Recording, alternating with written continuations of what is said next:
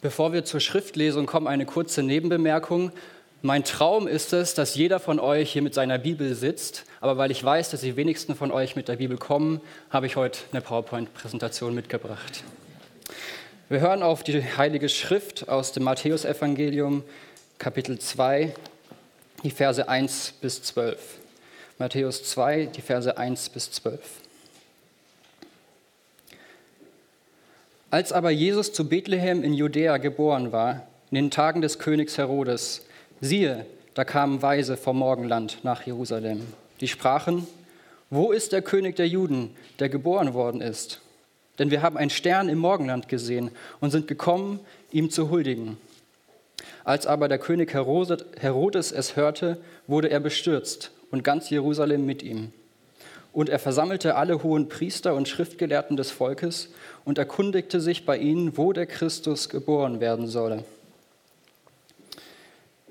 Sie aber sagten zu ihm, zu Bethlehem in Judäa, denn so steht durch den Propheten geschrieben, und du, Bethlehem, Land Juda, bist keineswegs die geringste unter den Fürsten Judas, denn aus dir wird ein Führer hervorkommen, der mein Volk Israel hüten wird. Dann berief Herodes die Weisen heimlich und erforschte genau von ihnen die Zeiten der Erscheinung des Sternes. Und er sandte sie nach Bethlehem und sprach, zieht hin und forscht genau nach dem Kind. Wenn ihr es aber gefunden habt, so berichtet es mir, damit auch ich komme und ihm huldige. Sie aber zogen hin, als sie den König gehört hatten. Und siehe, der Stern, den sie im Morgenland gesehen hatten, ging vor ihnen her, bis er kam und oben über der Stelle stand, wo das Kind war. Als sie aber den Stern sahen, freuten sie sich mit sehr großer Freude. Und als sie in das Haus gekommen waren, sahen sie das Kind mit Maria, seiner Mutter, und sie fielen nieder und huldigten ihm. Und sie öffneten ihre Schätze und opferten ihm Gaben, Gold, Weihrauch und Myrrhe.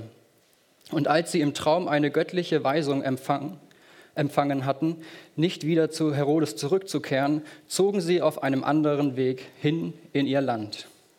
Das ist das Wort Gottes.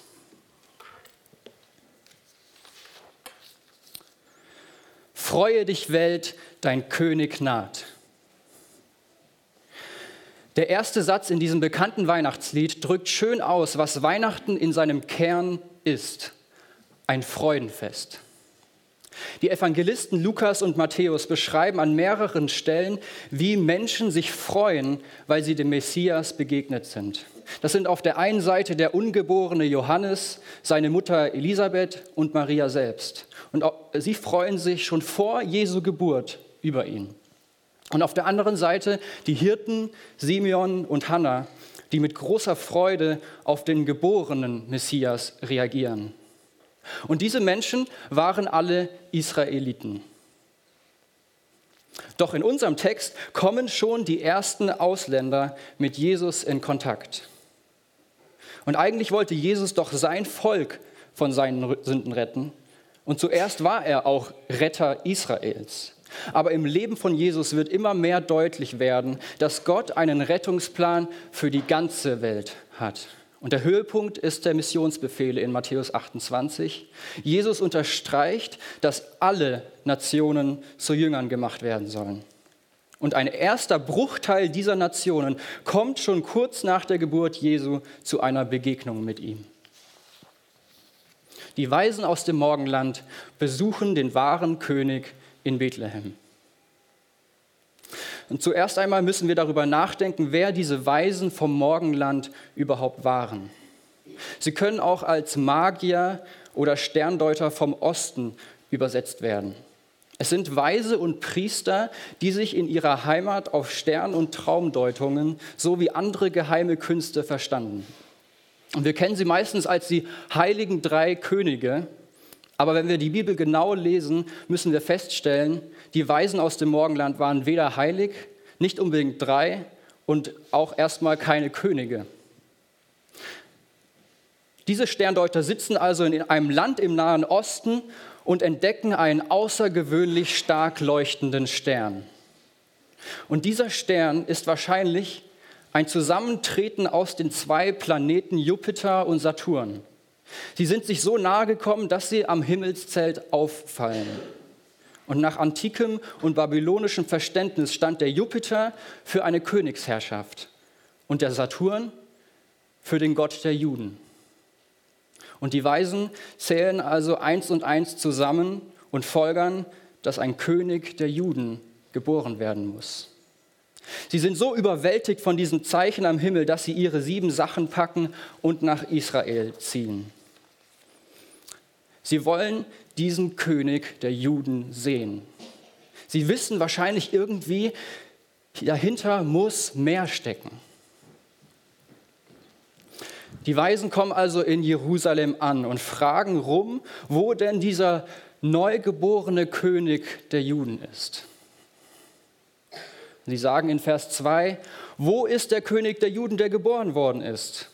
Denn wir haben seinen Stern im Morgenland gesehen und sind gekommen, ihm zu huldigen.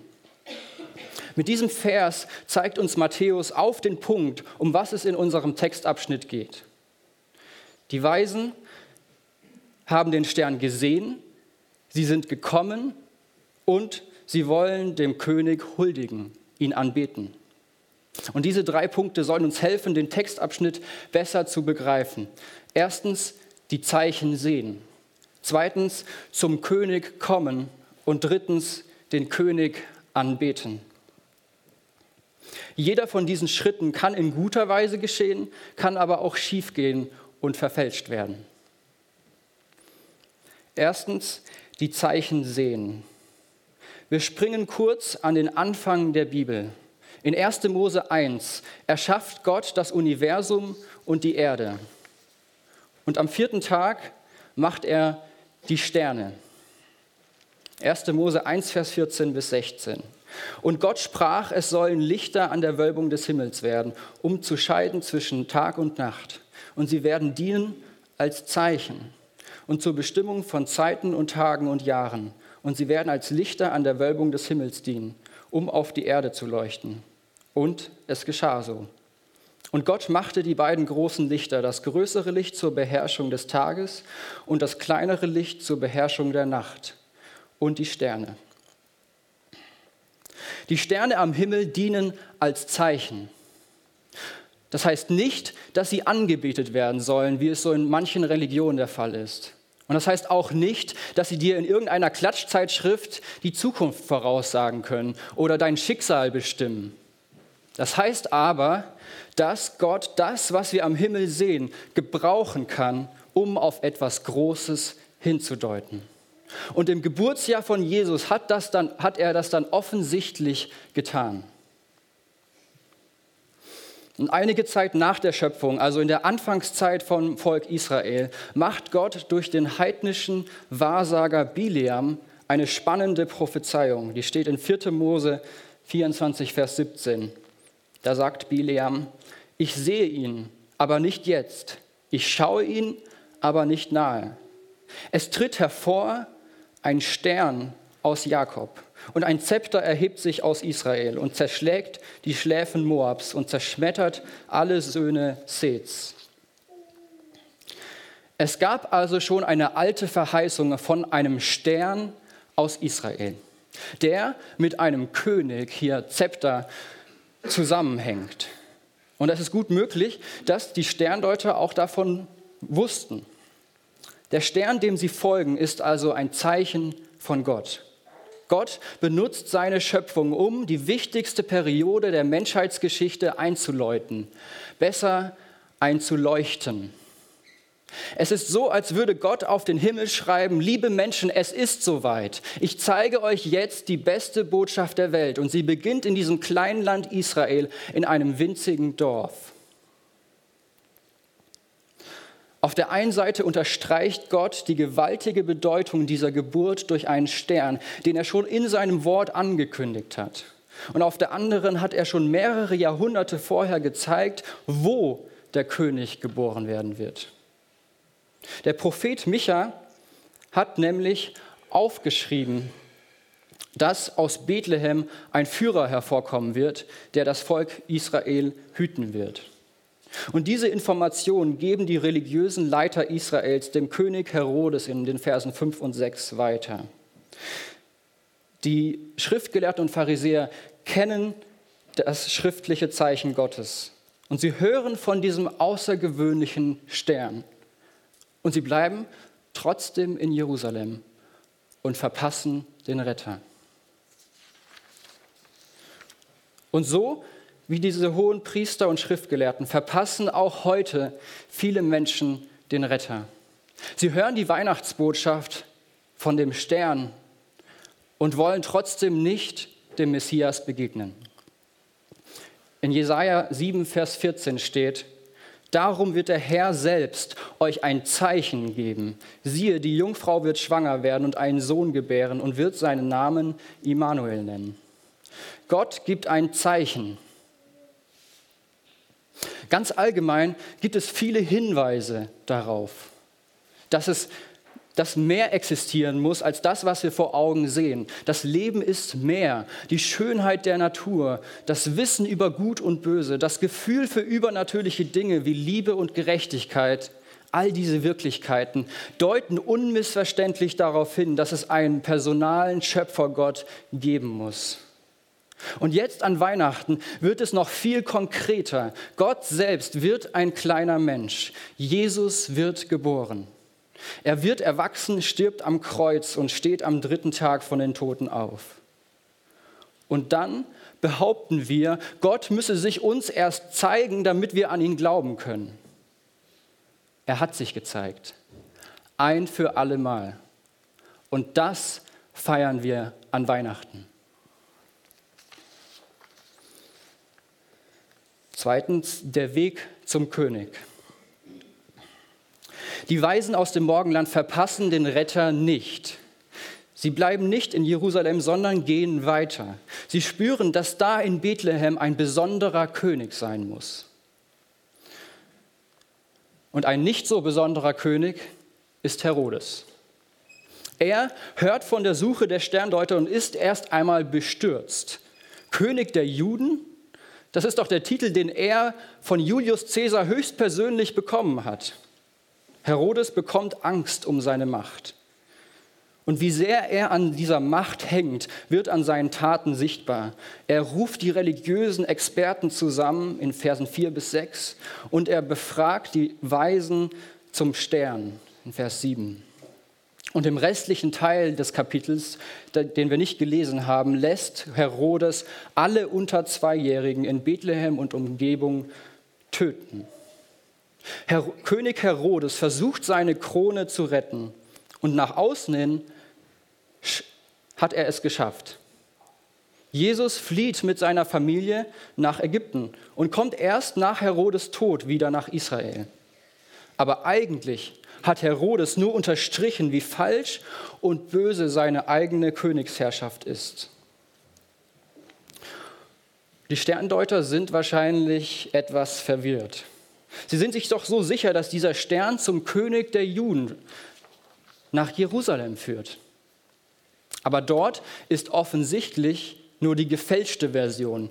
Augenscheinlich ist dieser Herodes nicht gerade erst geboren und auf den zweiten Blick spiegelt dieser König auch nicht die Herrlichkeit und Größe wider, die, in, die sie in diesem Stern gesehen haben.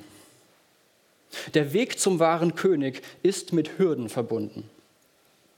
Und die Weisen aus dem Osten erleben das, aber sie geben nicht auf.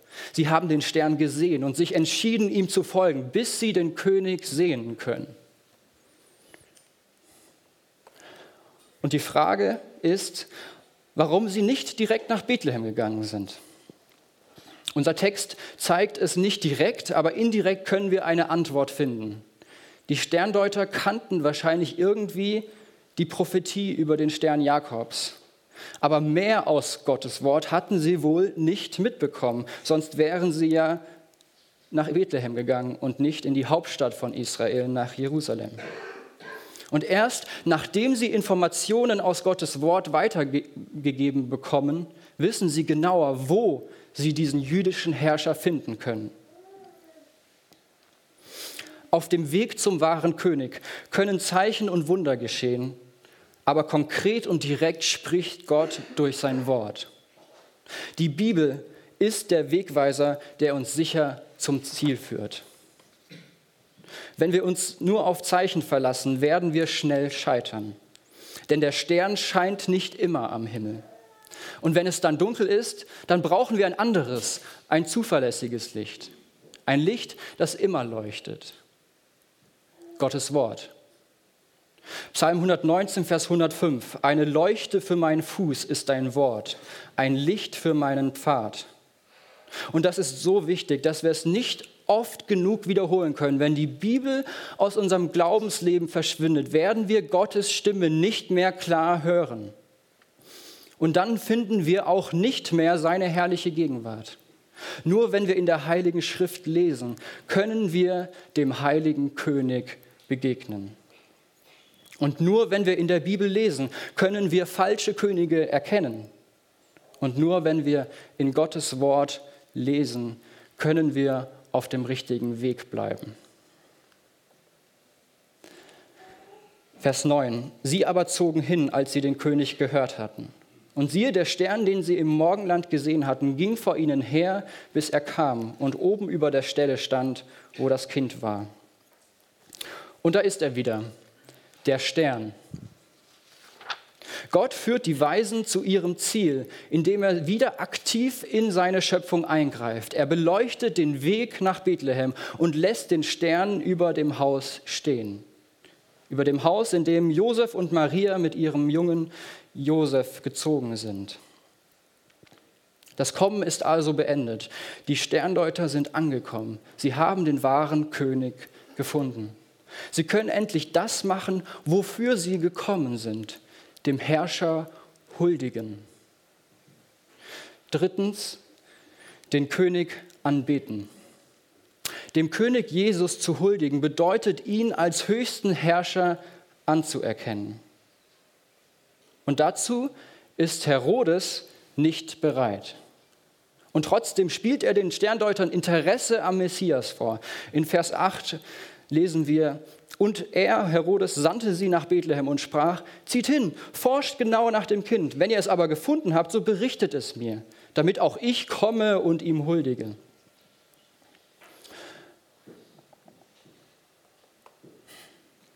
Herodes behauptet, dass auch er kommen und dem Messias huldigen will. Aber eigentlich will er nur wichtige Informationen über Jesus bekommen, damit er ihn eliminieren kann. Was für eine schreckliche Lüge. Anstatt den wahren König anzubeten, will Herodes ihn töten. Und er wünscht sich wohl, dass dieser göttliche Messias nie geboren wäre. Herodes betet auch an, aber eben nicht den wahren Gott, sondern sich selbst. Hinter seiner religiösen Fassade steckt seine Selbstsucht. Und wie oft sind wir nicht auch wie Herodes?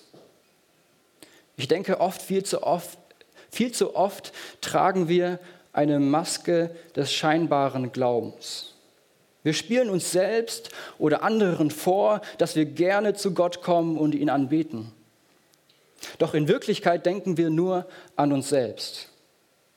Zum Beispiel können wir in den Gottesdienst kommen und sind eigentlich nur wegen unseren Freunden da oder weil die Musik so schön klingt oder weil in der Predigt interessante Dinge gesagt werden. Und ein anderes Beispiel ist unser Alltagsleben mit Jesus. Wie oft schafft ihr es, in der Stille ausführlich die Bibel zu lesen und ausführlich zu beten? Ich muss sagen, das ist bei mir zu selten. Oft bin ich mit den Gedanken schon ganz woanders, während ich noch in frommer Haltung vor dem Bett knie. Und bei all diesen Dingen sind wir letztlich genau wie Herodes.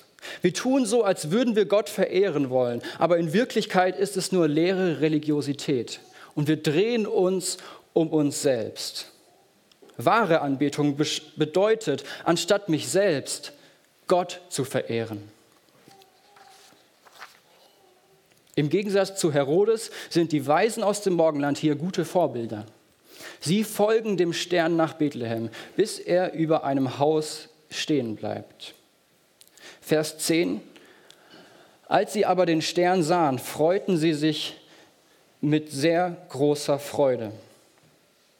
Sie sind überwältigt. Endlich sind sie angekommen. Endlich können sie diesen verheißenen König mit eigenen Augen sehen. Und die Sterndeuter freuen sich nicht an diesem Stern. Er ist nur das Zeichen, das sie zu dem führt, an dem sie sich freuen, dem wahren König. Vers 11. Und als sie in das Haus gekommen waren, sahen sie das Kind mit Maria, seiner Mutter.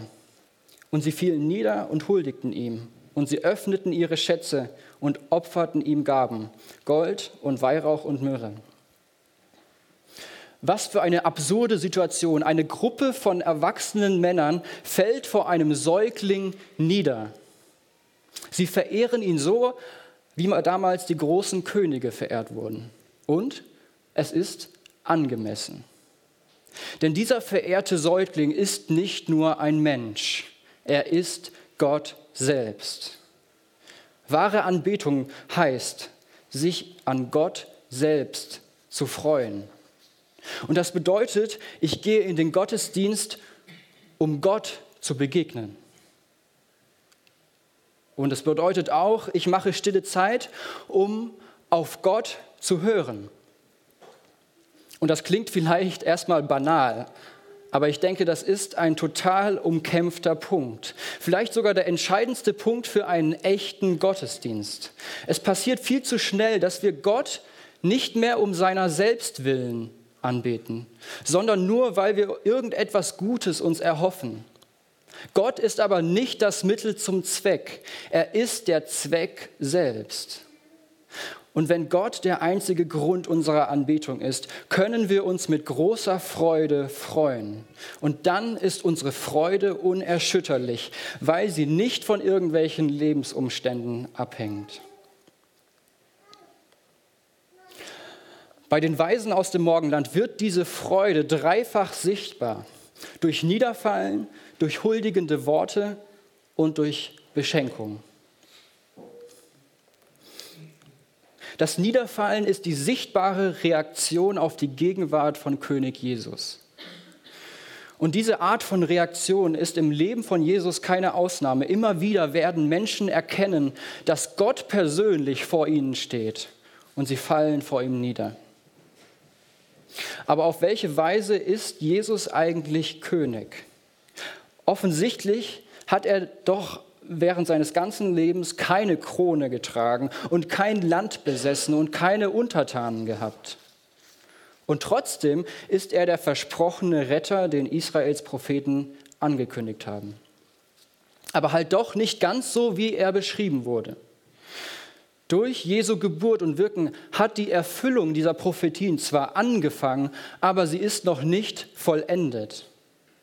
Und deswegen ist auch der erste Satz, den Jesus als erwachsener Wanderprediger sagt, tut Buße, denn die Königsherrschaft ist nahe herbeigekommen. Diese Königsherrschaft beginnt in Wirklichkeit schon hier in Bethlehem. Freue dich, Welt, dein König naht. Und das Geniale, das Wunderbare an dieser angefangenen Königsherrschaft ist, dass Gott dadurch seine Liebe zur Welt zeigt. Er hätte auch einfach den Messias als Richter schicken können, um der Menschheit ihre verdiente Strafe zu bringen. Aber er hat sich entschieden, den König zweimal zu senden. Beim ersten Mal als Retter, beim zweiten Mal als Richter. Jesus kam nicht als gewaltvoller Herrscher, er kam als dienender König. Und er unterstrich die Macht seiner Liebe, indem er an einem Kreuz für sündige Menschen wie mich und dich starb. Und jetzt ist der beste Zeitpunkt, vor Gott hinzufallen. Es wird einen Punkt in deinem Leben geben, an dem es zu spät ist. Und das ist dann, wenn du stirbst oder wenn Jesus schon vorher als richtender König wiederkommt. Denn dann wird er gerecht handeln und dann wird er seine Macht sichtbar ausführen. Und jeden Menschen, der nicht auf die Vergebung seiner Sünden am Kreuz vertraut hat, verdienterweise dorthin schicken, wo das Weinen und Zähneknirschen ist. Wie stehst du zu Jesus? Verstehst du, dass er der einzig wirklich gute König ist? Dass er der ewige Herrscher ist, zu dem du ohne Vorbedingungen kommen kannst? Begreifst du, dass er für dich und deine Todesschuld am Kreuz gestorben ist? Dann beuge deine Knie und fall vor diesem wunderbaren König nieder. Und das ist genau so gemeint.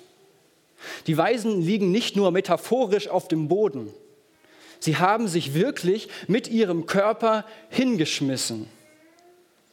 Unser Körper ist ein wichtiger Teil unserer Anbetung.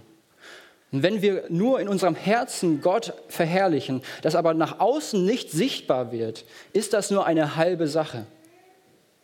Wenn wir uns vor Gott beugen, muss das mit der Seele und dem Körper geschehen. Beides gehört untrennbar zusammen. Und ganz deutlich wurde das uns allen in der Pandemie. Gottesdienste vor Bildschirmen, Singverbot, verdeckte Gesichter. Und wir müssen rückblickend sagen, da war vieles nicht so, wie es eigentlich gedacht ist. Gemeinschaft und Anbetung sind auch leibliche Dinge. Gott will, dass wir uns mit unserem ganzen Sein, ihm mit unserem ganzen Sein begegnen, also mit Leib und Seele. Nachdem die Sterndeuter auf den Boden gefallen sind, huldigen sie ihm. Und dieses sperrige Wort, huldigen, beschreibt immer noch am besten, was hier geschieht. Es geht um die Verehrung und Anbetung eines Königs, des Königs, des einzig wahren Königs. Und die Huldigung ist das, was im Mittelpunkt unseres Textes steht. Sie ist lange vorher geplant worden und wird jetzt ausgeführt. Die Weisen haben auf dem langen Weg haben sich auf den langen Weg begeben, um einzig und allein diesen verheißenen König der Juden anzubeten. Und sie verherrlichen ihn. Huldigung, Anbetung, Verherrlichung Gottes, das ist der Kern unserer Aufgabe als seine Geschöpfe. Bei Herodes haben wir gesehen, wie das schief geht. Und bei den Weisen sehen wir, wie es richtig aussehen kann. Verherrlichung bedeutet, Gott als den Herrn in meinem Leben anzuerkennen, mich allein an ihm zu freuen und mit Zufriedenheit nach seinen Geboten zu leben. Und die logische Folge dieser Zufriedenheit in meinem Herzen an Gott ist, dass ich nicht mehr an materiellen Dingen hänge, sondern diese Dinge als Zeichen für meine Dankbarkeit verschenke. Und die Weisen aus dem Morgenland machen das. Sie opfern dem Kind Jesus Gold, Weihrauch und Myrrhe. Wertvolle Geschenke, die sonst nur Könige bekommen. Und spannend ist, dass selbst für diese Geschenke es auch schon Prophetien im Alten Testament gibt. In Jesaja 60 wird ähm, vordergründlich die Wiederherstellung des himmlischen Jerusalems beschrieben. Und vollständig wird das am Ende der Zeiten erfüllt. Aber hier in Bethlehem ist schon in diesem kleinen Jungen ein Teil dieser Voraussagen erfüllt worden. Ich lese aus Jesaja 60 die Verse 1 bis 6. Steh auf, werde Licht, denn dein Licht ist gekommen und die Herrlichkeit des Herrn ist über dir aufgegangen. Denn siehe, Finsternis bedeckt die Erde und dunkel die Völkerschaften aber über dir strahlt der Herr auf und seine Herrlichkeit erscheint über dir. Und es ziehen Nationen zu deinem Licht hin und Könige zum Lichtglanz deines Aufgangs. Erhebe ringsum deine Augen und sieh, sie alle versammeln sich, kommen zu dir. Deine Söhne kommen von fern und deine Töchter werden auf den Armen herbeigetragen. Dann wirst du es sehen und vor Freude strahlen und dein Herz wird beben und weit werden, denn die Fülle des Meeres wird sich zu dir wenden. Der Reichtum der Nationen wird zu dir kommen. Eine Menge Kamele wird dich bedecken, junge Kamele von Midian und Eva. Sie alle werden aus Saba kommen. Gold und Weihrauch tragen sie. Und sie werden das Lob des Herrn fröhlich verkündigen. Die Nationen ziehen zum Licht. Könige zum Lichtglanz. Und auch wenn wir die Sterndeuter im, im Matthäusevangelium nicht direkt als Könige bezeichnen können, sind sie doch in einem gewissen Sinn Herrscher. Regierende, die mit ihrem Reichtum zum wahren König kommen. Aber egal, ob diese Prophetie jetzt mit diesem kommenden Könige schon erfüllt worden ist oder nicht, ein Teil dieser Verheißung ist sicher erfüllt. Der Reichtum der Nation kommt in Form von Gold und Weihrauch. Und das dritte Geschenk ist Myrrhe. Das ist ein wohlriechendes Harz, das zu Salbölen und Arzneien verwendet wurde und sehr kostbar ist. Und das Spannende an dieser Myrrhe ist, dass sie später in Jesu Leben wieder vorkommt. In Markus 15, Vers 23 wird Jesus auf den Hügel von Golgatha gebracht, um gekreuzigt zu werden. Und dort steht, und sie gaben ihm mit Myrrhe vermischten Wein. Er aber nahm ihn nicht. Jesus wird gekreuzigt, stirbt und wird begraben. Der Pharisäer Nikodemus den wir aus Johannes 3 kennen, ist dabei und behandelt die Leiche Jesu mit einer Mischung von Aloe und Myrrhe. Das Myrrhegeschenk der Weisen deutet schon am Anfang von Jesu Leben auf seine Berufung hin, die Matze uns auch schon letzten Sonntag erwähnt hat. Geboren, um zu sterben. Der König, der eigentlich alle Macht der Welt hat, geht freiwillig ans Kreuz und stirbt einen grausamen Tod, damit jeder, der an ihn glaubt, aus der Herrschaft der Sünde befreit wird. Und seine Freudenbotschaft ist für die ganze Welt. Und deshalb können auch die Weisen aus dem fernen Morgenland zu Jesus kommen und ihn anbeten. Gott hat zu ihnen gesprochen. Und nachdem er durch den Stern durch sein Wort mit den Prophetien zu ihnen geredet hat, spricht er ein drittes Mal in Vers 12. Durch einen Traum schickt, er, schickt Gott die Weisen aus dem Morgenland auf den direkten Weg nach Hause. Gott beschützt dadurch seinen menschgewordenen Sohn vor Herodes. Und er unterstreicht, dass er von jetzt an zur ganzen Welt reden will. Die unreinen Heiden beten den König der Juden an. Gott ruft Menschen aus allen Nationen. Denn an Weihnachten gilt, freue dich Welt, dein König naht. Jesus ist gekommen, um dich zu retten. Der herrliche König wird ein zweites Mal kommen. Bist du bereit, ihm zu begegnen?